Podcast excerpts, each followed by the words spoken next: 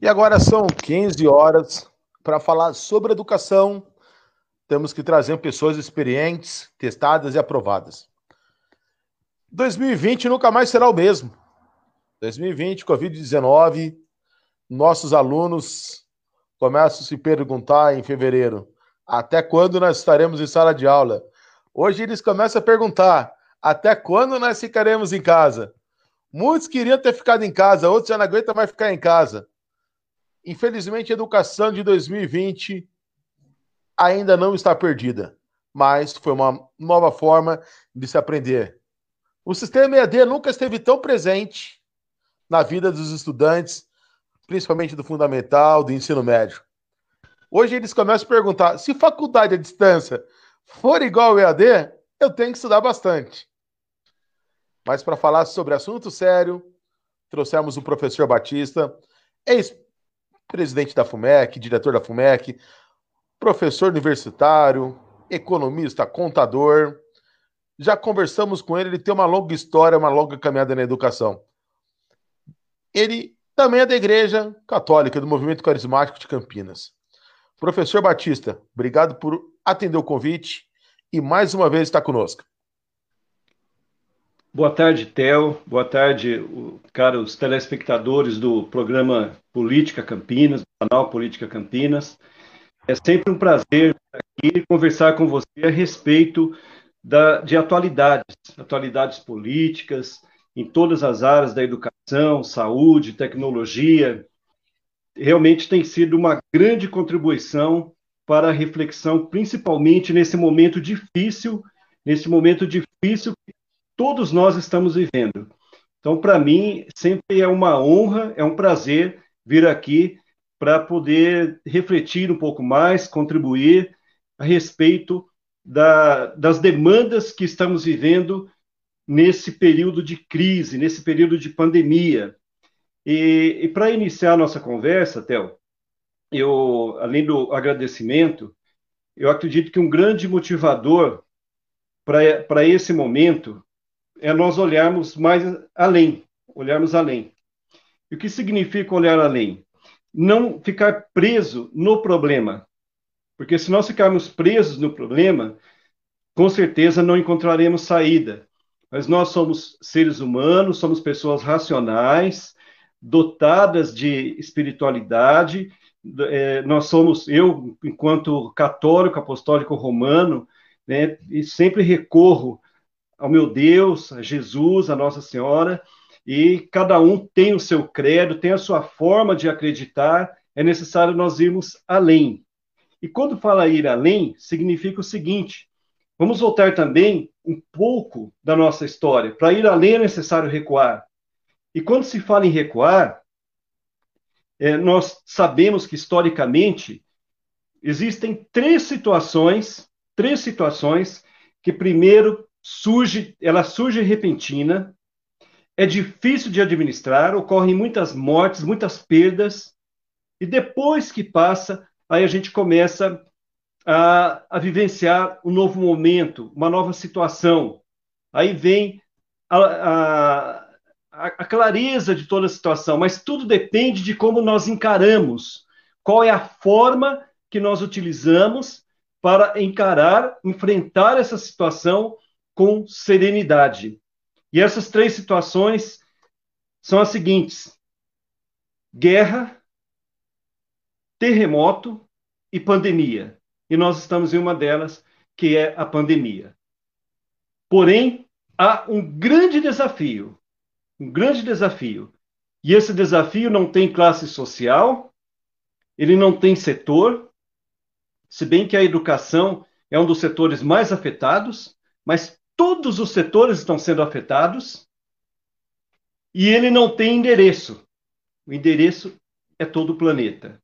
E é diante desse cenário que nós nos encontramos. Eu acabei me empolgando na abertura, Theo, é, mas eu não sei se eu respondi a sua pergunta. Pode retomar. Professor, foi respondido. Só que eu gostaria de fazer uma pergunta isso acontece muito em sala de aula. O cyberbullying, o bullying. O que, é o bullying? é você atacar um jovem dentro da sala de aula, por mais que ele seja gordo, ele seja óculos, ele até seja negro, ou ele seja homossexual. Infelizmente, no, dentro da democracia, existem direitos e deveres. Porém, aprendemos desde cedo em sala de aula que atacar uma pessoa não é legal. Muitas das vezes, as pessoas que são atacadas, elas não esquecem que receberam o bullying. Eu me recordo no Colégio Adventista de Campinas, e isso há mais de 20 anos atrás, que o bullying a gente resolvia de uma forma não legal. Mas lá a gente construiu caráter, dignidade, hombridade. Os jovens de hoje, eles praticam bullying porque eles não têm valores. E pessoas com mais de 50 anos de idade, que já era para aprender a respeitar os outros, e não sabem conviver com dignidade numa sociedade plural como nós estamos vivendo no dia de hoje a sua experiência como educador tem muito a contribuir com essa fala. Olha, Théo, você tocou num ponto que, que vem, que acaba se revelando muito durante o período de pandemia. Normalmente, quando se fala no mundo da, da internet, isso lógico que acontece presencialmente, só que presencialmente já é, tanto professores como alunos, conseguem combater com propriedade essa prática do bullying. Consegue combater com propriedade. Quando acontece, você já tem um grande número de pessoas que evitam que essa, essa situação se propague em qualquer que seja o ambiente. No entanto, na internet, muitas vezes você não tem o controle, porque a pessoa está do outro lado, ela pode fazer uma gravação e falar, pode atacar alguém de uma forma injusta, apenas para se promover. E o que tem acontecido na, durante a pandemia são pessoas se promovendo em cima da desgraça alheia. A desgraça que eu quero caracterizar que não é um palavrão. Desgraça significa ausência de graça, ausência de benfeitorias, ausência de felicidade. Então, pessoas que estão passando por dificuldades e muitas vezes aquelas que estão conseguindo superar são atacadas de forma injusta, aquelas que estão contribuindo, muitas vezes são atacadas de forma injusta. Isso por quem? Pelos chamados oportunistas de plantão. O que nós percebemos que, infelizmente, Theo, o, o bullying tem acontecido de diversas maneiras.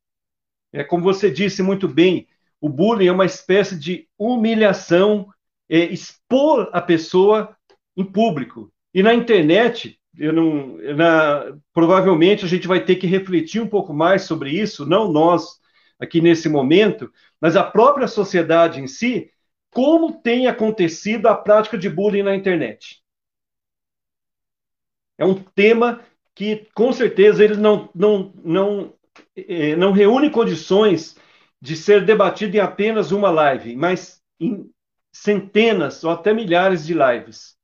Porque é uma, é uma prática que tem acontecido e muitas vezes ela fica no silêncio em função da, da série de informações que são trazidas para a internet.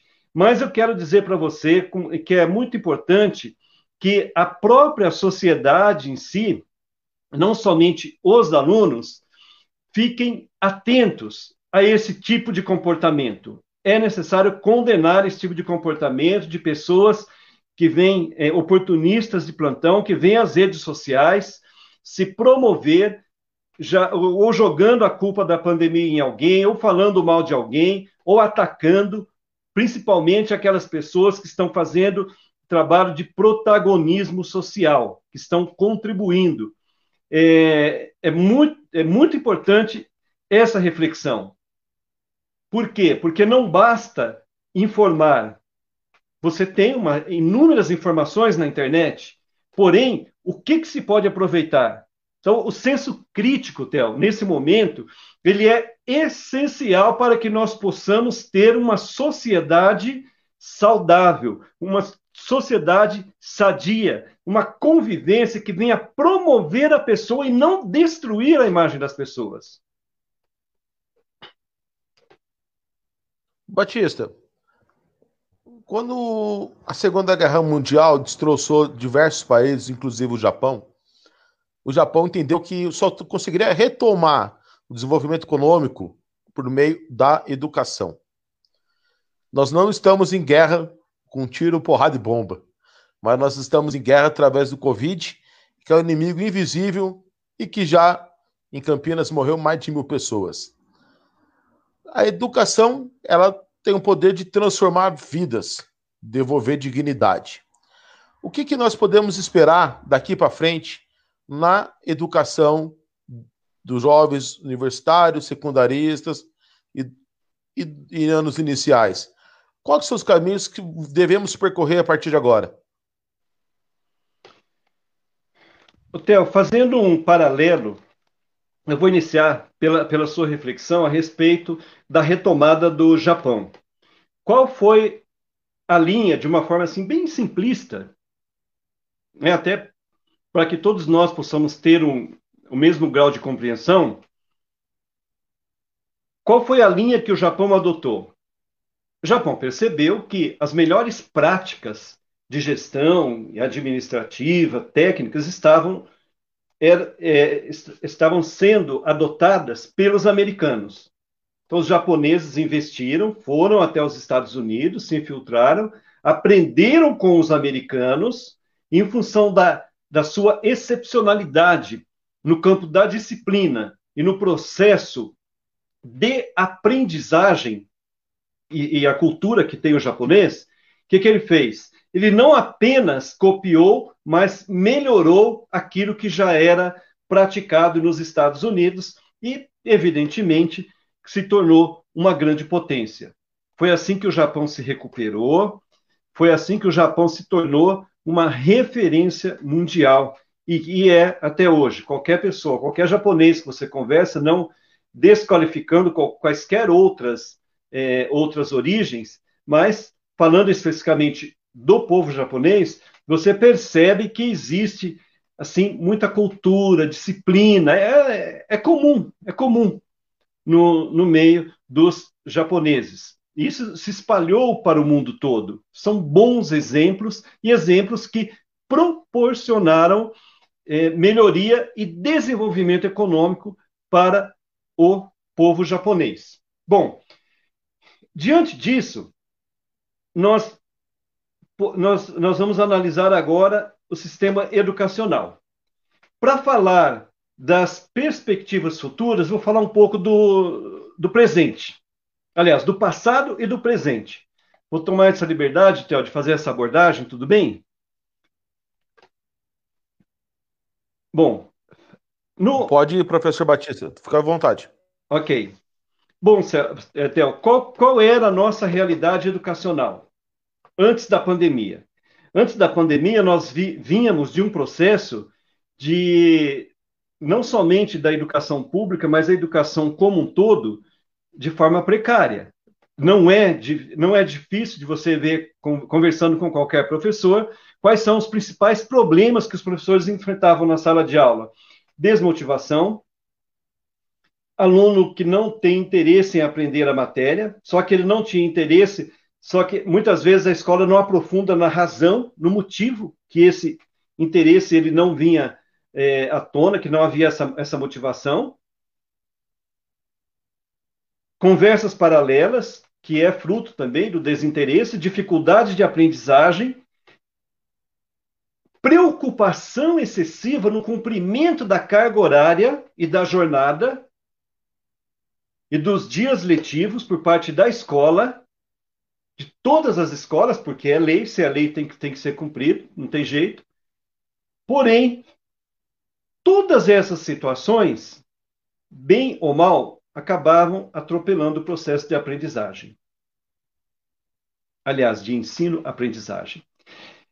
E se esse processo ele era prejudicado, você tinha, evidentemente, aquele professor que se destacava, que usava um pouco mais a tecnologia, aquele professor que dava atenção especial para todos os alunos, um a um, que conhecia a vida do aluno, você tinha esse, esse professor, e tinham outros que já nem tanto. Aí você tem, como acontece em todas as áreas, todos os níveis, mas nem sempre, muita, muitas vezes, o, o professor tinha condições, até pessoais mesmo, de poder dar a atenção que o aluno precisava, até pelo excesso, pela sobrecarga de aulas que ele assumia para poder se sustentar. E aí tem outras demandas que também acabam surgindo no meio do caminho e que de uma certa forma prejudicam, prejudicava essa relação. Resultado de tudo isso, qual que era o resultado? O resultado é que você tem como garantia, segundo todos os institutos que pesquisaram até hoje, 30% de analfabetos funcionais, de pessoas que estão no primeiro grau incompleto ou primeiro grau completo, segundo grau, ensino superior. Tá. Existem estudos que, tem, que a, essa população atinge até 50%. O que é o analfabeto funcional? Aquela pessoa que tem dificuldade de interpretar textos relativamente simples e também tem dificuldade com as quatro operações de matemática. Multiplicar, dividir, somar e diminuir.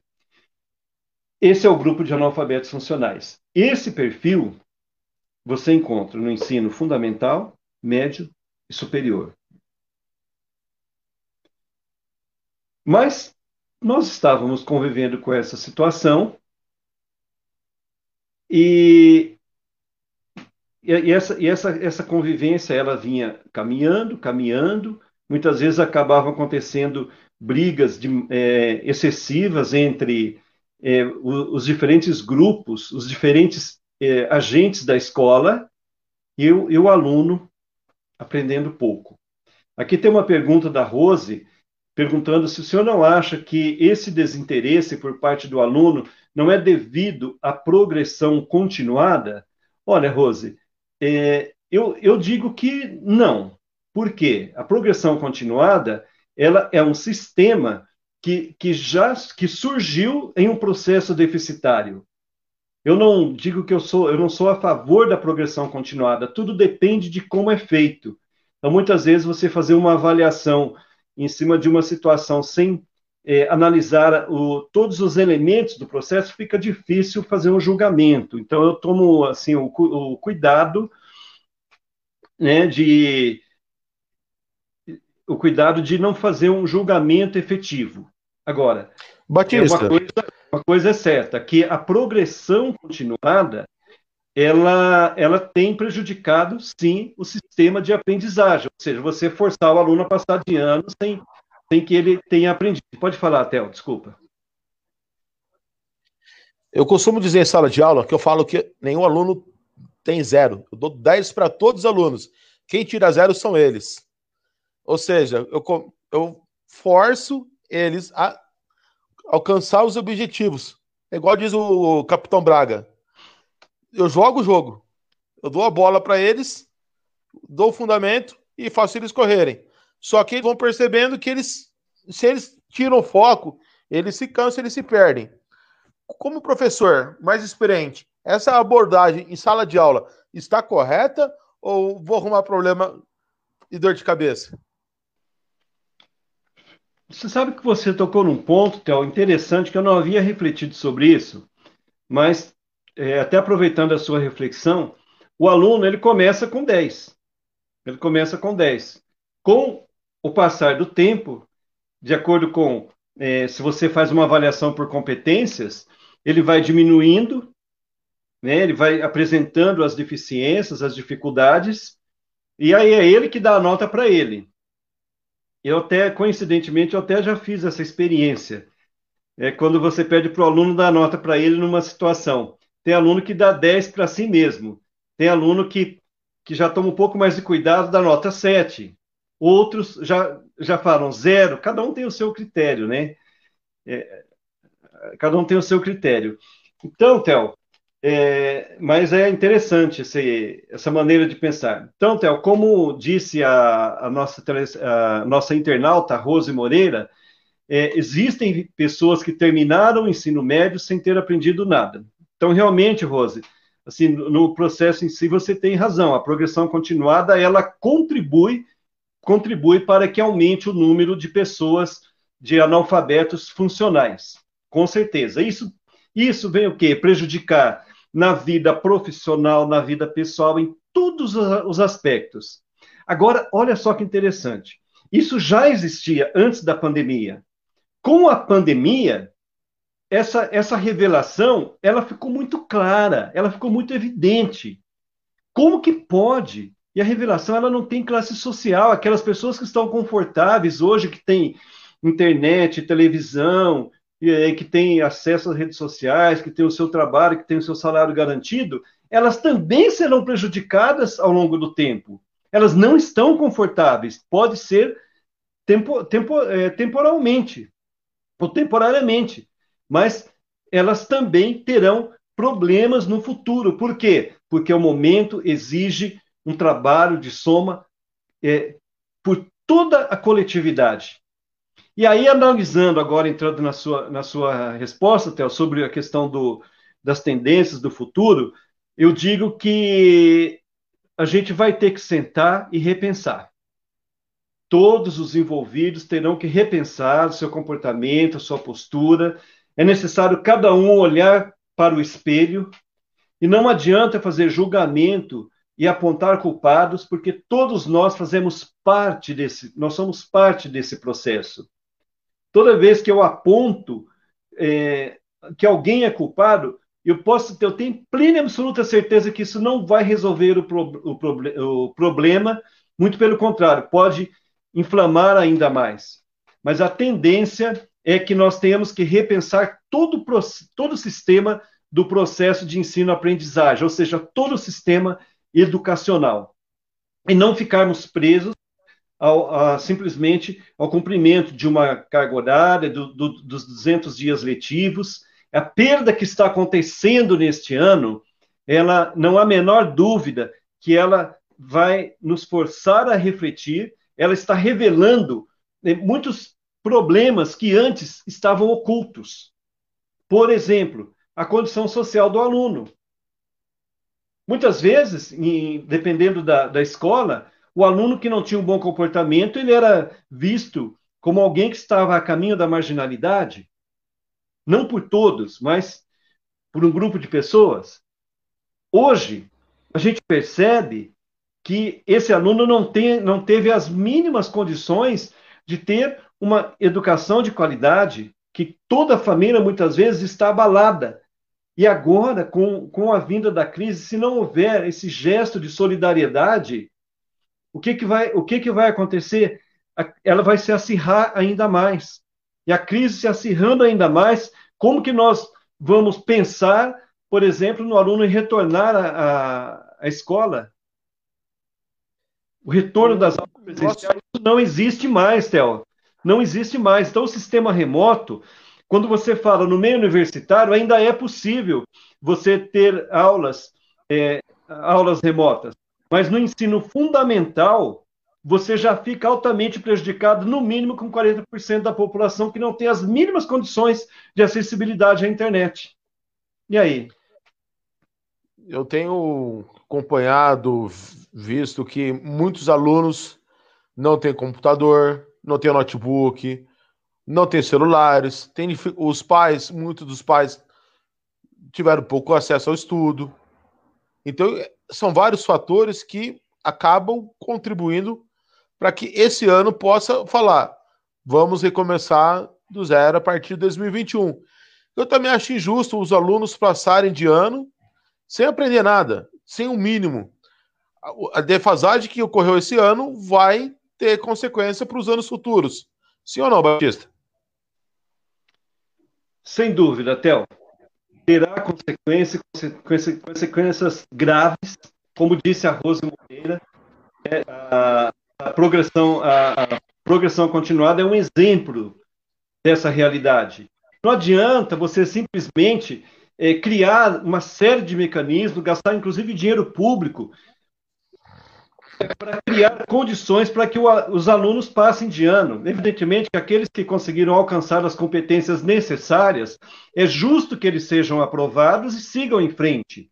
Mas aqueles que não conseguiram, eles não serão punidos. Muita, é, não adianta você simplesmente passar para o ano seguinte, porque no ano seguinte ele não sabe, não aprendeu o que ele deveria aprender no ano anterior, ele será prejudicado nesse processo.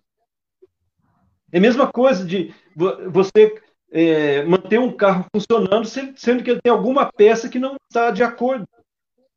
O que a bateria, por exemplo, que não, não, não está legal, a engrenagem, lá na frente vai quebrar e vai ser pior o dano. Essa é a realidade. E aí, às vezes, vale a pena perder um ano no sentido de continuidade, mas aprender com essa perda e ganhar para o resto da vida, para todo o futuro que resta. No momento, às vezes, a dificuldade que nós estamos é uma correria para todos os lados, muitas vezes, dentro do próprio sistema educacional. Ah, mas e aí, e as horas, o ano letivo, cumpre, não cumpre, tal, tal, tal, tal, tal. Gente, a, a, a maior preocupação da escola pública é com a sobrevivência das pessoas. Tanto é, Tel, que se você pega o exemplo aqui de Campinas, a Secretaria Municipal de Educação e a FUMEC é, estão, estão cuidando dos alunos, buscando formas assim, de entrega da, da, da cesta básica para esse aluno. É questão de sobrevivência, buscando equipamentos, é, fazendo licitações às pressas, aí é, correria para que o aluno tenha o chip, tenha acesso à internet, Aí, aí depois, mas alguém vai falar, ah, mas o celular não é compatível. São problemas, questões que vão surgindo e que o setor público, à medida do possível, daquilo que é permitido, ele procura fazer o máximo que pode. Só que é, é importante que tenha, que haja esse protagonismo, o altruísmo de todos os setores da sociedade, das organizações do terceiro setor, das escolas, do grupo de professores, de todos dos profissionais de educação, isso de forma é, iniciativas individuais e, e, nós temos exemplos tanto na Fumec como na rede municipal que isso está acontecendo. Mas você tem também aquele grupo que, que só fica na arquibancada tirando pedra e que não, não se movimenta no sentido de contribuir, de fazer o mínimo que seja nesse processo de construção. Todos nós estamos no mesmo barco. Todos nós, na verdade, estamos diante de uma situação que, se cada um não contribuir um pouco, o conjunto de resultados ele será é, altamente prejudicado.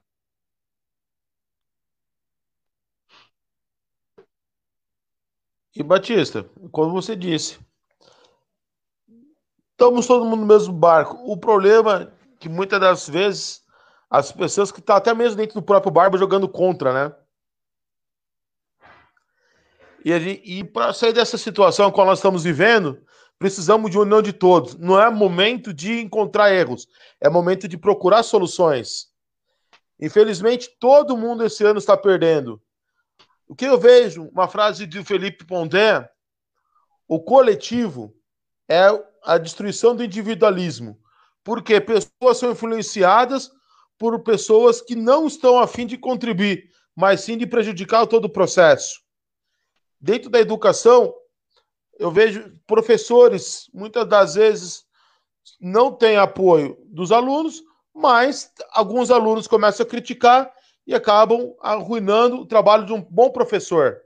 Isso acontece também fora das quatro paredes de sala da escola. Como é que nós vamos conviver com esse tipo de pessoas que, de vez de procurar soluções, só querem jogar pedras e passa a vida inteira agindo dessa mesma forma? Crianças mimadas que não cresceram. É, Theo, nesse, nesse momento, é, na verdade, essa situação que você colocou é uma situação que vem revelar aquilo que já existia dentro da nossa cultura. Se nós quisermos superar esse momento e sair em alta, a gente tem que abrir mão das ideologias, tem que abrir mão dos paradigmas e, e também ser menos crítico e mais solidário. Eu não estou dizendo que a gente vai deixar de ser crítico, acho que todos nós temos que ter um grau de racionalidade, de criticidade. Só que o que está em jogo nesse momento da história o que está em jogo é a vida das pessoas.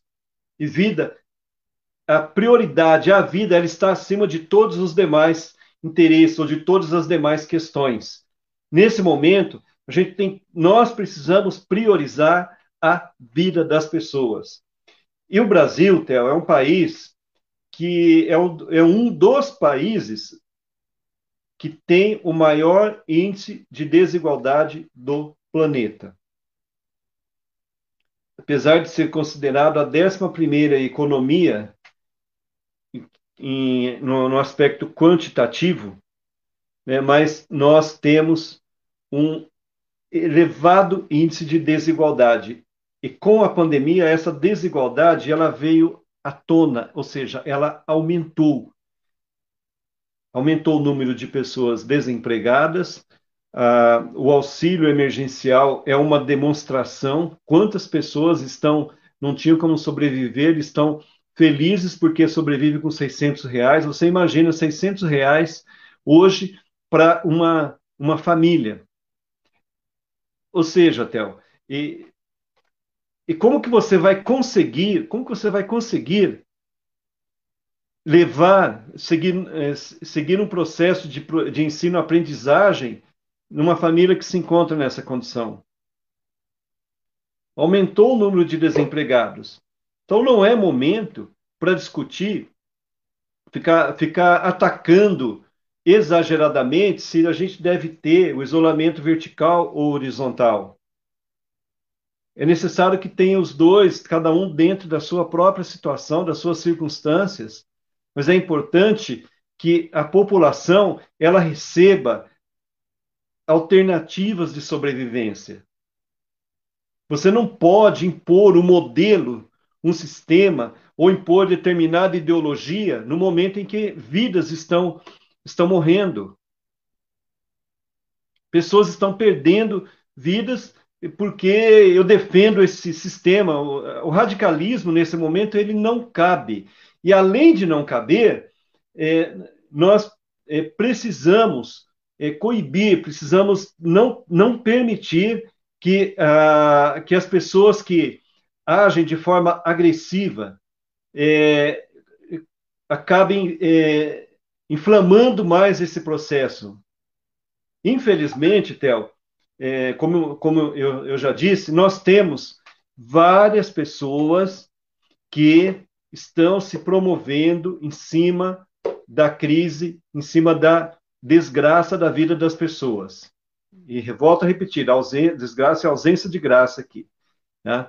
Então, e, e, aí acabam atacando, acabam é, profetizando coisas que você percebe que não fazem parte da realidade, mas é necessário, sim, apontar as falhas que existem, e é, ao apontar as, as falhas que existem, é muito importante que os que apontam o que eu estou fazendo para essa contribuição, para contribuir para que haja essa melhoria no processo.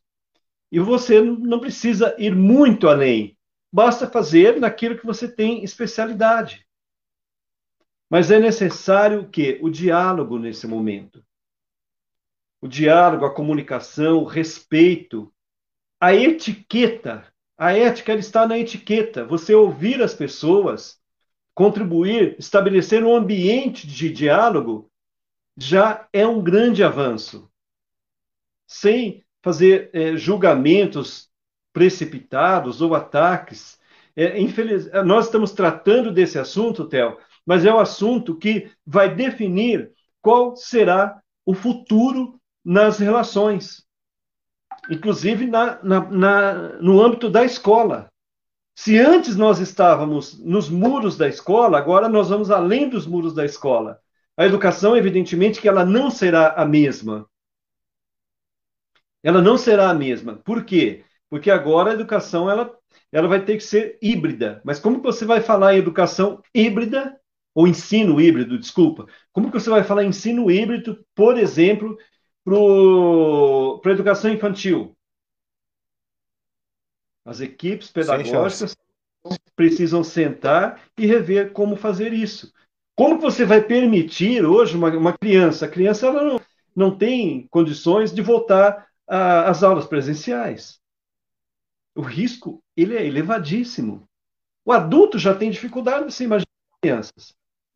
Então, Theo, o futuro é, vai, vai depender da nossa postura, das nossas atitudes, Mas enquanto houver é, o, personagens que, que só desqualificam aquilo que está sendo construído, com certeza o processo de mudança, de desenvolvimento, de alegria, de felicidade para todos, ele será mais lento, infelizmente.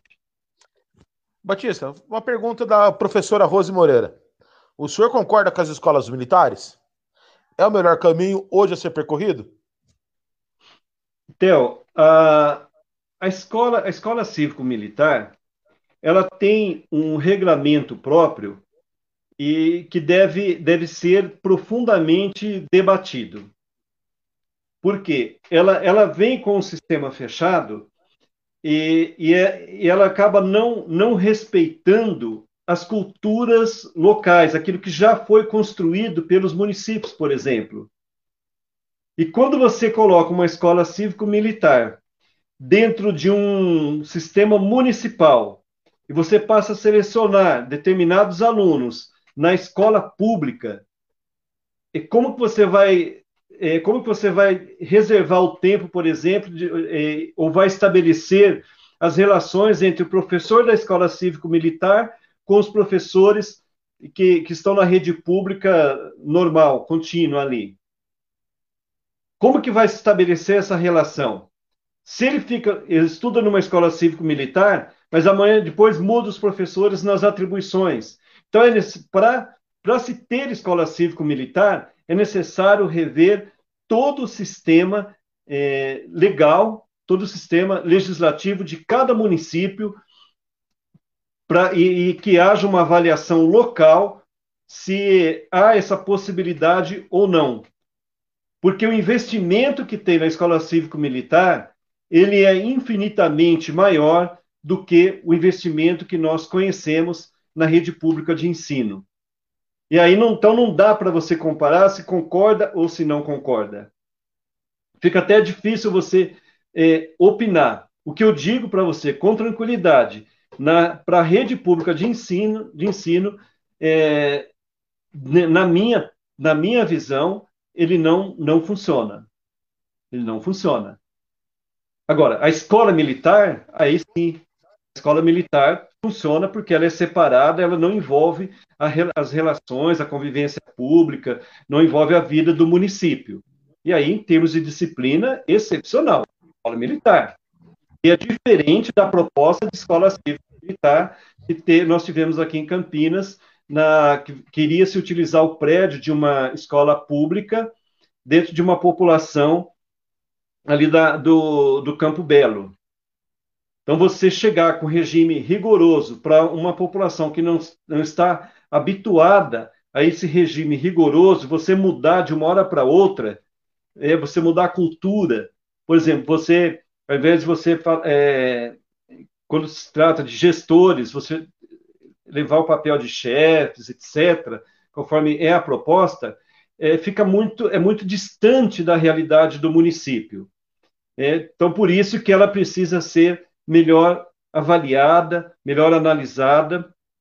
De qualquer forma, é um assunto que é importante que ele seja debatido, que ele seja discutido pela sociedade, mas respeitando a cultura local, respeitando aquilo que já foi construído ao longo do tempo nos municípios. A proposta veio para Campinas, evidentemente, que o, o, o, prefeito fez esse, esse pedido porque houve é, uma grande parcela da população que queria a escola cívico-militar.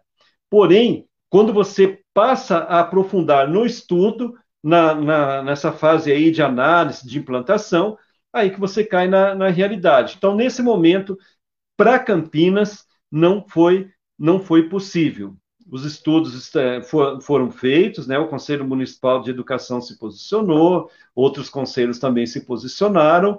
É, não, não, foi, ele não foi possível porque ele não era compatível com a realidade local de Campinas. Batista, muitos falam que o sistema educacional público está falido. O que, que precisa ser resgatado? Eu conheço professores que estão na escola particular e também estão nas escolas públicas. O problema está no sistema de ensino, ao qual é oferecido hoje pelas escolas públicas, ou a questão é além disso? Olha, Theo, é, primeiro, primeiro ponto, vamos separar o ensino público do ensino particular. O ensino público, ele envolve hoje no Brasil, mais ou menos, se você pega na, na educação básica, em torno de 40 milhões de pessoas. Só no ensino fundamental em Campinas você tem em torno de 70 mil alunos. Na rede pública. Da rede particular, a análise é por escola, que é uma unidade pequena, que já tem uma característica de empresa. As escolas têm uma característica de empresa, até porque a escola, se ela não, ela sobrevive do lucro, não tem jeito, ela e a forma que ela tem, se você se você paga, você estuda, se você não paga, você não estuda. E é uma unidade menor. Então, você tem um grupo de gestores que tomam decisão. Agora, as decisões do ensino público, você tem o prefeito de quatro em quatro anos, você tem uma Câmara de Vereadores que também tomam decisões eh, na elaboração de leis e na fiscalização.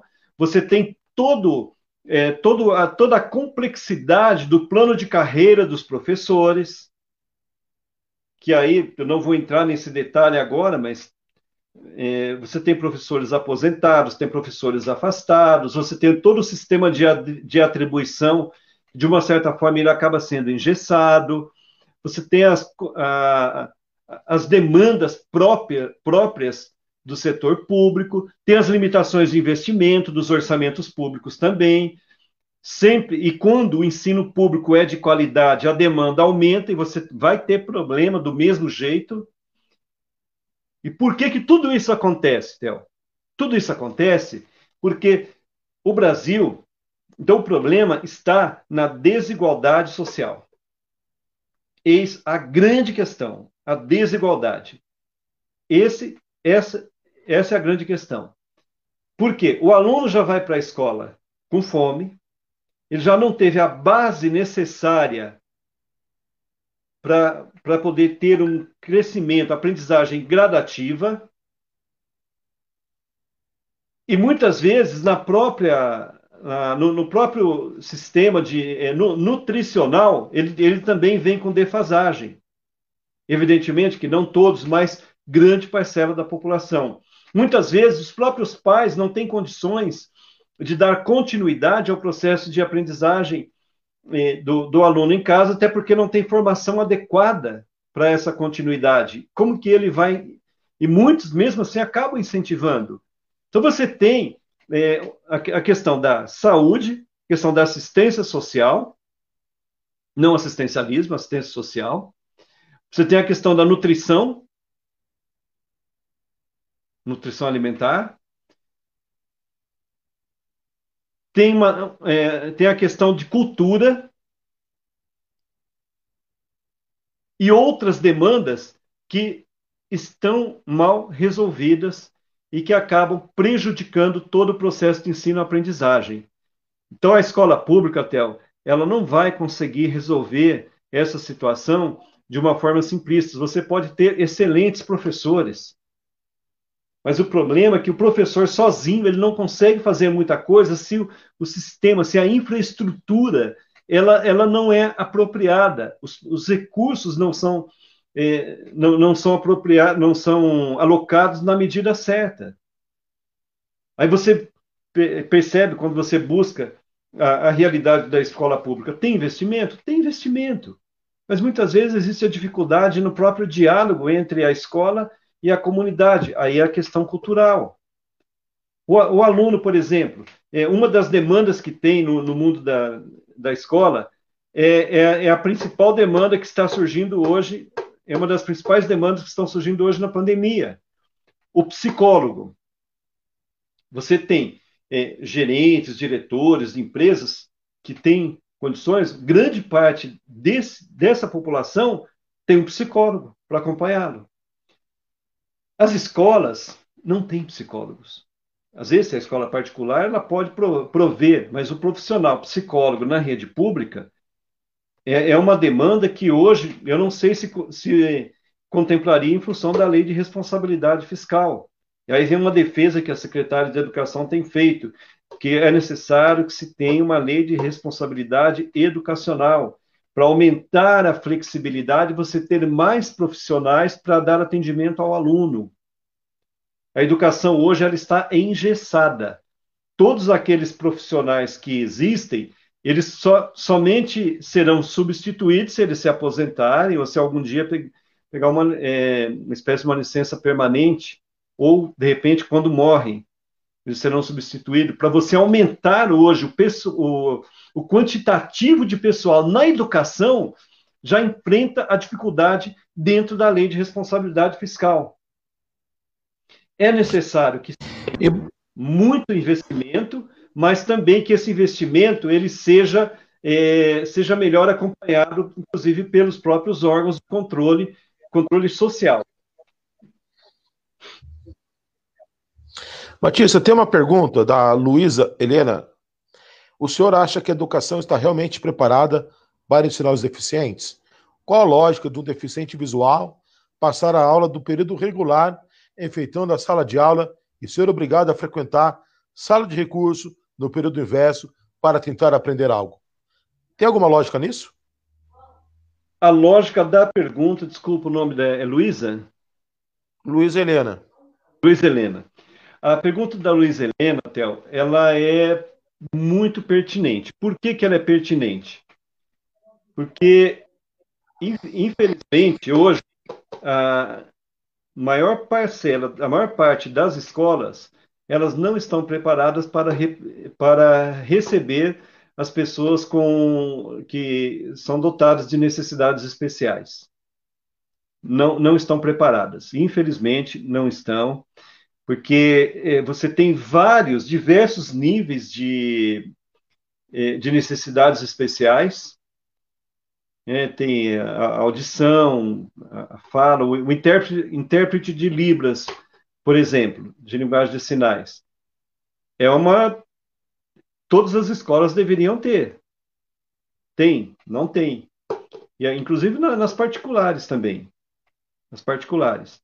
É, é necessário rever esse processo de inclusão e, e você só pode, só consegue avançar por meio de legislações específicas. Primeiro, mexer na lei orgânica dos municípios, esse é um caminho, e segundo, para que as pessoas que defendem essa causa precisam fazer um trabalho forte nas câmaras legislativas. Senão, Theo, vai ficar muito difícil. Enquanto não tornar lei, é, a gente não vai, não vai conseguir. Por mais que você queira, por mais que você tenha boa vontade, você não consegue, por exemplo, é, colocar um profissional de intérprete de Libras numa unidade escolar, se ele não for concursado isso na rede pública. A, FUME, a própria FUMEC, para conseguir esse profissional, ela teve que fazer uma licitação própria para atender, atender os alunos. Mas muitas vezes o, os municípios, aí eu falando de uma maneira geral, eles acabam não, é, não, não priorizando essa, essa a parcela dos das pessoas que apresentam deficiência. É necessário que haja uma é, hajam várias parcerias com as organizações não governamentais que fazem o acompanhamento específicas dessa área, com o sistema de transporte do município, um sistema de alimentação, um sistema de cuidados da, da pessoa com deficiência também na escola, principalmente quando se trata de deficiência física. É, os profissionais, por exemplo, os, os psicólogos, né, psicopedagogos, no acompanhamento as necessidades de, de caráter é, é, cognitivos e, e, outros e outras demandas que tem. Então é, é, uma, é uma parcela significativa da população que até esse momento ainda elas não representam prioridade na pauta das políticas públicas. É um processo urgente, urgentíssimo as escolas acessíveis mesmo. Tem escolas muito antigas que é necessário que sejam é, acessíveis. E, mu e, muitas vezes barra na, na, na questão da, da 8666. É para você poder promover essa, é, as mudanças, as mudanças físicas nas escolas para que as escolas sejam todas adequadas para esses profissionais. Então você precisa de é, mão de obra, material humano, precisa de tecnologia. Em Campinas aí tem tem, tem, tem, uma, tem uma grande uma referência é, de, de, de, tecnologia. A rede municipal tem uma equipe bem competente nesse, nesse sentido, que cuida da, da, das pessoas com necessidades especiais, que busca, busca dar todo esse, esse atendimento. Isso é, é não acontece em todos os municípios, mas é necessário que entre sim como prioridade na pauta das políticas públicas. E, é, e a gente está muito preocupado com isso. Tá? Professor, 2020, ano de eleições. Pré-candidato vereador, professor Batista. Só que antes de falar dos seus projetos, vamos falar. Quais foram os acertos e erros que o senhor cometeu durante a gestão na FUMEC? O que o senhor tivesse oportunidade, o senhor faria de diferente?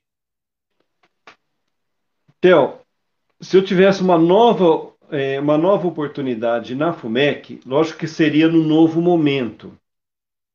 Eu fiquei pouco tempo na direção da FUMEC, fiquei dois anos, lembrando que a FUMEC ela vem com um histórico desde 1987 da sua criação, que não dá para você desconsiderar todo esse conjunto. E quando chegou em 2012, a FUMEC ela tinha 27 demandas, segundo a ex-diretora Darcy da Silva, né, quando assumiu em 2013, ela tinha é, demandas com, todos, com os órgãos de controle, Tribunal de Contas, Ministério Público, e chegou no, num determinado momento, até se cogitou de fechar a FUMEC é, até pelos, pelos órgãos de controle e, e por, por alguns profissionais do, do, do, município também, porque ela estava totalmente travada em função do, do histórico de pendências, de irregularidades. E aí, quando foi em 2013, a, a Darcy, junto com a Solange, que é a presidente da FUMEC, é, a primeira preocupação foi em resolver todas essas demandas que já estavam pendentes há anos. No caso do CEPROCAMP, por exemplo, CEPROCAMP, os professores tinham que ele é, surgiu, né, em 2004 e até 2012 nunca tinha tido, eles tinham tido aumento. Aí quando foi lá para 2014, 2015 que a gente conseguiu colocar no orçamento, os professores do CEPROCAMP tiveram aumento de 50% foi pouco, mas já melhorou. Não tinha concurso público, foi providenciado concurso público. É, os programas de, de, de, de, alfabetização, só tinha um, que era do primeiro ao, do primeiro ao quinto ano. Só que nesse processo, o aluno que, que era analfabeto funcional, ele, queria, ele, ele voltava para poder fazer, iniciar do zero. E, e a FUMEC não, não conseguia crescer, não conseguia caminhar. É, você não conseguia, você vai e vem, você vai e vem, não dá certo. Tinha os problemas da defasagem dos alunos da rede municipal. Não, não havia uma atenção especial para o aluno que apresentava necessidades especiais ou situação de deficiência. E aí, o que, que a gestão da FUMEC, no caso representada pela Darcy e pela Solange, fez na época? É muito importante esse histórico é, desenvolveu, criou quatro programas. O programa de alfabetização, do primeiro ao quinto ano, para quem não, é, não era alfabetizado ou semi-alfabetizado nos anos iniciais. O programa de educação ampliada ao longo da vida, que só trata das pessoas que possuem qualquer tipo de deficiência. O programa de apoio à alfabetização, que é para evitar que os alunos da rede municipal de ensino viessem a ser futuros analfabetos funcionais, e esses alunos eles, eles tinham aula com professores da FUMEC no contraturno, foi até uma maneira também de encontrar para que houvesse novas atividades para os professores da FUMEC, e o programa de o Consolidando a Escolaridade, que é justamente para atender aquele público que eu falei há pouco, que é o analfabeto funcional. Seja ele aquele aluno que tem dificuldade de interpretar textos curtos ou fazer as quatro operações de matemática. Então, foi esse, só foi possível esse programa porque nós fizemos uma mobilização da FUMEC com os professores, com a, a, própria sociedade, junto à Câmara de Vereadores, e a Câmara de Vereadores aprovou por unanimidade o, esse projeto. E aí nós tivemos outros projetos também que ajudaram na melhoria da, da FUMEC. E, eu diria, Theo, o seguinte: não, não existe uma gestão que seja perfeita, porque ela tem as suas limitações orçamentárias, tem as limitações legais, que você muitas vezes não consegue é, não, não consegue fa fazer com que determinados projetos caminhem. Hoje, por exemplo, se eu tivesse tendo uma nova oportunidade, eu, eu daria continuidade, continuidade na, na organização, na finalização dos prédios da FUMEC. Ainda tem é, uma, uma região, uma regional que está precisando de novo prédio, é, eu adotaria um sistema que eu, é, eu vou estar é, propondo mais tarde ao longo da. Já está no meu projeto de campanha também, de pré-campanha, é, um sistema de oferta de educação de jovens e adultos é, durante todo o dia, das 8 até as 21 horas, independente do horário que o, é, independente do horário de aula, para que a FUMEC, esteja a serviço da população, mas que o aluno não fique engessado em ter que ir, na, ir à aula de segunda a sexta, por exemplo. Muitos alunos se evadem porque eles são é, tem que ter no mínimo 75% de presença. E às vezes eles não conseguem em função da sua condição de vida. Então, se a FUMEC, por exemplo, ela, ela passa a, a ofertar centro, nos centros de EJA, nos centros de EJA, é, tem professores e equipes de, de é, é, pedagogos, etc., orientação pedagógica, na, nos centros de EJA, para que o aluno seja atendido no horário que o aluno tiver a disponibilidade, muda de figura. Nós vamos conseguir alfabetizar mais pessoas. Hoje, Campinas tem, pelos dados do, do TSE, 16.252 pessoas analfabetas, em uma população de 1 milhão 204 mil habitantes. Então, é muita gente. Campinas já tem o selo de erradicação do analfabetismo, mas hoje, na área de educação de jovens e adultos, um dos programas que eu desenvolveria seria esse de ofertar EJA, é, ofertar o, a educação de jovens, adultos e idosos, o ensino, para é, periódico, de segunda a sexta, das 8 às 21 horas, com profissionais disponíveis no tempo do aluno, não o aluno no tempo da FUMEC. Continuaria do jeito que está, os professores são atribuídos, a gente continua com as aulas de segunda a sexta, normal. Então, esse é um ponto. Né? Estar disponível para atender no tempo, no, no horário de disponibilidade do aluno, para reduzir a, o, o analfabetismo. O outro investiria mais em tecnologia, inclusive dando melhor, melhores condições é, para que o aluno possa participar remotamente de, da, das atividades. Lógico que esse é um processo um pouco demorado, e também melhoraria aquilo que já existe na área de assistência às pessoas que, que estão em situação de deficiência. É, é algo que sempre precisa ser, ser melhorado. Com relação às práticas de gestão, né, eu aprendi muito com a Darcy e com a Solange. A FUMEC ela, é, tem o, sistema de melhoria contínua. O Leandro, que ficou no meu lugar, ele já está adotando isso. Tanto a Adriana na, na GT, como o Edselmo, que está no CEPROCAMP, eles já têm essa, esse hábito também. Então, a prática da gestão é melhoria contínua. Né? O, a gente também utiliza a prática do benchmarking, que é uma, uma ferramenta fantástica onde você busca as experiências de sucesso de outros, outros municípios e outras entidades e traz para que elas sejam é, debatidas ou melhoradas dentro da FUMEC. Nós temos um grupo muito competente de gestores que trabalha melhoria contínua. Outro investimento que eu, fa eu faria que dar continuidade é no, no capital humano. Capital humano, né, nós já tínhamos também essa prática de fazer investimento em conhecimento, mas, de repente, aperfeiçoar aí, é, oferecer mais incentivos na, na parte de desenvolvimento de conhecimento dentro da, no, no próprio âmbito da FUMEC, principalmente, principalmente em função dos desafios que a pandemia está nos propondo. Então, esse momento é um momento de muita discussão é, e que a gente sabe que não, não acaba, não vai acabar num, no curto nem no médio prazo. E por último, uma coisa que eu sempre priorizei em todos os locais que eu trabalhei é priorizar é, o bem-estar das pessoas, o ambiente. Se você tem um ambiente que seja apropriado, onde você tenha liberdade de externar as suas ideias, os seus pensamentos, é, onde você tenha um, um, ambiente que proporcione, esse, que, tenha, que haja esse respeito, é, tudo flui com, com naturalidade. É muito melhor. Quero cumprimentar a professora Noêmio de Carvalho Garrido, que, que está no, nos acompanhando na live também. Boa tarde, professora Noêmia, que esteve numa live conosco. Josenilda Matos também está conosco. São professores, assim, de referência na FUMEC. Então, eu faria isso, Theo. E, professor, eu te faço convite.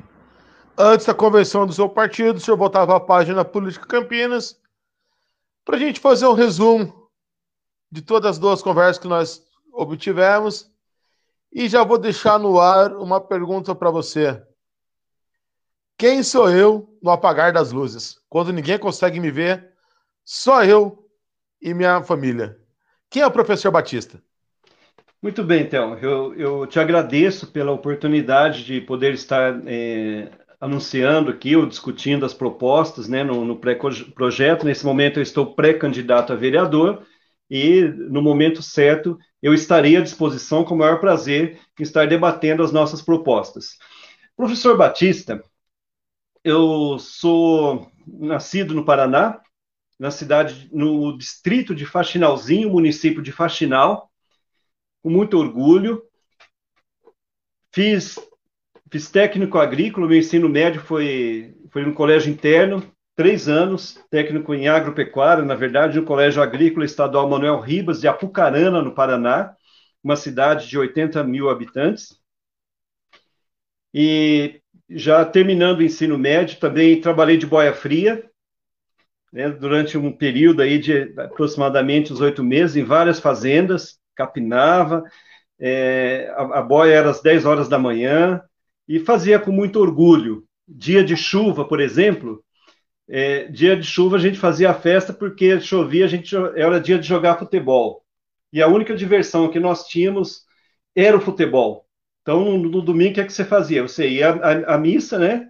E depois ficava passeando, andando para cima e para baixo. Lá era só uma rua que tinha a cidade. E à tarde era futebol. Então, essa era a nossa vida, né? Nas árvores, nas fazendas lá até os 19 anos. Depois eu vim para Campinas, e aqui em Campinas foi um mundo totalmente diferente.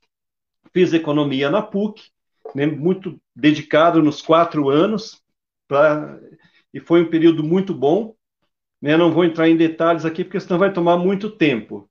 E depois já é, sempre fui participante ativo dentro nos movimentos da igreja, grupos de jovens, pastoral da juventude, movimento da renovação carismática.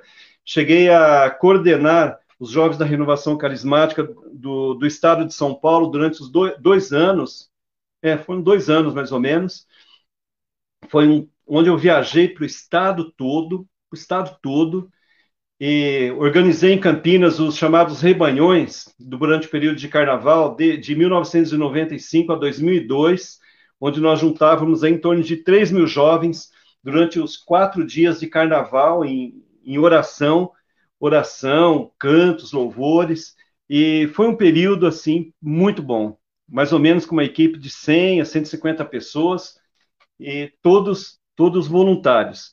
Na minha vida pessoal, eu sempre priorizei a formação política, então, dentro da, da, da igreja e também aqueles espaços que me permitem eu, eu ministro formação política também, dou cursos de formação na igreja, especificamente de doutrina social da igreja. É, ela tem uma doutrina muito rica, né, que onde incentiva o leigo, as pessoas religiosas, a participarem da vida pública também. E na minha família, sou casado com Jaqueline Aparecida Neves Carvalho, moro no Jardim Carlos Lourenço, nós somos casados há 16 anos, e recentemente, agora, né, no dia 2 de junho, né, nós recebemos a graça de, de dois, dois meninos gêmeos, que é o José Batista e o João Paulo, né, que nós, que graças a Deus eu estou assim, é, curtindo muito, nós não tínhamos filhos, e estou aprendendo com eles, estou aprendendo a, a viver, né, a rever todo, toda, toda a vida, é uma alegria tremenda, é um processo de aprendizagem. Só, uh, inclusive, também de fazer o serviço de casa, né, lavar louça, preparar mamadeira, tudo, é, limpar a casa de vez em quando, então tem todo um processo. E juntar tudo isso com com as atividades, as atividades profissionais que eu não deixo. Também como professor, a minha experiência com os alunos tal, tem sido algo assim que é simplesmente insubstituível. Depois que eu iniciei, em 2007, que eu comecei a lecionar, eu fiquei tão apaixonado pelas aulas que eu disse, eu não paro nunca, nunca, nunca. Meus pais, meus pais já estão falecidos, mas graças a Deus eles me deram uma educação assim de uma pessoa muito simples, simples, flexível, de acolher a todos, de não olhar para a classe social, não olhar para do que a pessoa participa, mas todo ser humano tem o seu valor. Todo ser humano tem o seu valor e deve ser respeitado naquilo que ele é. Então, graças a Deus, eu falo isso não para exaltar, mas tem uma coisa que tem, está dentro de mim, no meu silêncio, é a capacidade de ouvir e dialogar com as pessoas.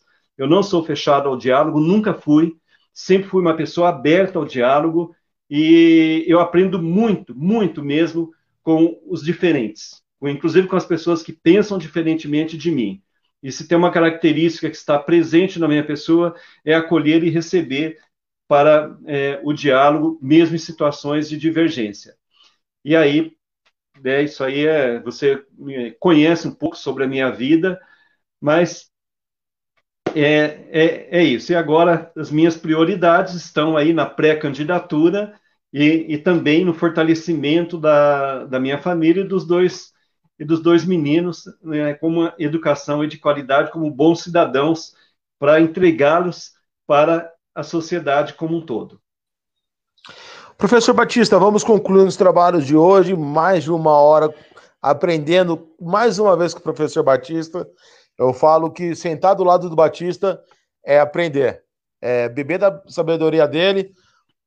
Ele pagou alto preço para adquirir conhecimento. Hoje ele está transmitindo de graça e feliz são aqueles que caminham do lado dele, que podem aprender com ele sem custo nenhum. Professor Batista, mais uma vez, obrigado, forte abraço. E quando vai ser a convenção do seu partido? Você já sabe? Theo, não tem uma data exata é, estava previsto para o dia 16 de setembro, mas ainda está sendo negociado agora com, a, com as mudanças que nós tivemos. Essa data ainda está para ser definida. E campanha eleitoral, nada de rua, só na internet esse ano. Seria ah, bem-vindo à página Política Campinas. Sem dúvida, eu tenho acompanhado o seu trabalho, você realmente está de parabéns com a democratização desse processo e com certeza as lives que vocês têm feito na página Política Campinas, elas têm sido assim super, mas super esclarecedoras para a reflexão da sociedade. E a gente sempre vai, nós sempre vamos estar defendendo o, o voto consciente, os esclarecimentos, a abertura para debate, para é, reflexão das propostas, são valores que não podem é, ficar à margem da democracia, muito pelo contrário. Acho que tem, a gente tem que valorizar a cada dia, e vocês estão no caminho certo mesmo, dando essa contribuição altamente significativa para o município de Campinas. Você sabe, professor, que esse ano nós ficamos preocupados quando começamos a ouvir falar que políticos iam usar a internet trazer shows para gerar debates.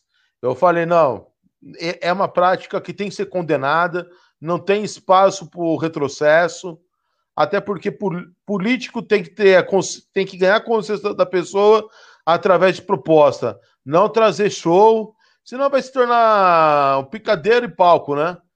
Sem, sem diálogo e as pessoas vão achar que ah, trouxe o, um cantor conhecido, é um cara que merece o nosso voto. Não. Pelo contrário, pessoas que usam dessa forma não tem que ser lembrada nas urnas. Concorda? Concordo plenamente, Theo. Concordo plenamente. Quem exerce essa prática, na verdade, não está contribuindo para o processo democrático. É um, é um desserviço. Imagina, eu, eu trago aqui um artista famoso, que as pessoas gostam, para é, votar em determinada pessoa porque ela trouxe um artista.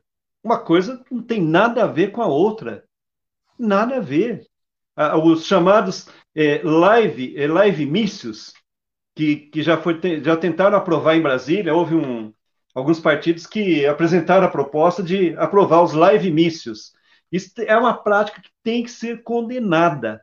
Ela é um desserviço para a sociedade. esse momento de pandemia é uma oportunidade igual para todos. Acabou, não é o capital que vai falar mais alto agora. O que vai falar mais alto agora é a capacidade que o pré-candidato tem de argumento, são as propostas, ele vai expor a vida dele a público para poder conversar com a capacidade de diálogo com a sociedade, né, tanto no executivo como no legislativo, qualquer pessoa que se que queira atuar na vida pública, ela precisa ter capacidade para dialogar, inclusive com os diferentes. Não adianta você se utilizar desse espaço, por exemplo, só para tirar pedra ou para de repente enganar as pessoas. Quem, quando você traz um artista, você está enganando as pessoas. Indo pelo emocional. E o voto, ele, ele tem sim a sua, a sua parte emocional, tem, mas antes de tudo, ele precisa ser consciente. Você tem que saber que quando você deposita um voto na urna, você está dizendo o seguinte para aquela pessoa que você está votando: olha, é, eu estou lhe autorizando a tomar decisões, todas as decisões sobre a minha vida, estou destinando a você, nesse momento, 40% do meu salário, de toda a renda que eu tenho, para que você tenha recursos e condições de tomar as decisões de como eu devo conviver com a sociedade no coletivo. Essa é a mensagem quando eu deposito um voto na urna. Por isso que eu faço questão de dizer que o voto, ele é sagrado. Ele é sagrado. Por isso ele precisa ser refletido, por isso ele precisa ser consciente. Batista, mais uma vez, obrigado de coração. Tamo junto. Abraço para as crianças, para a esposa. E manda abraço lá para o Vacilão do Braga.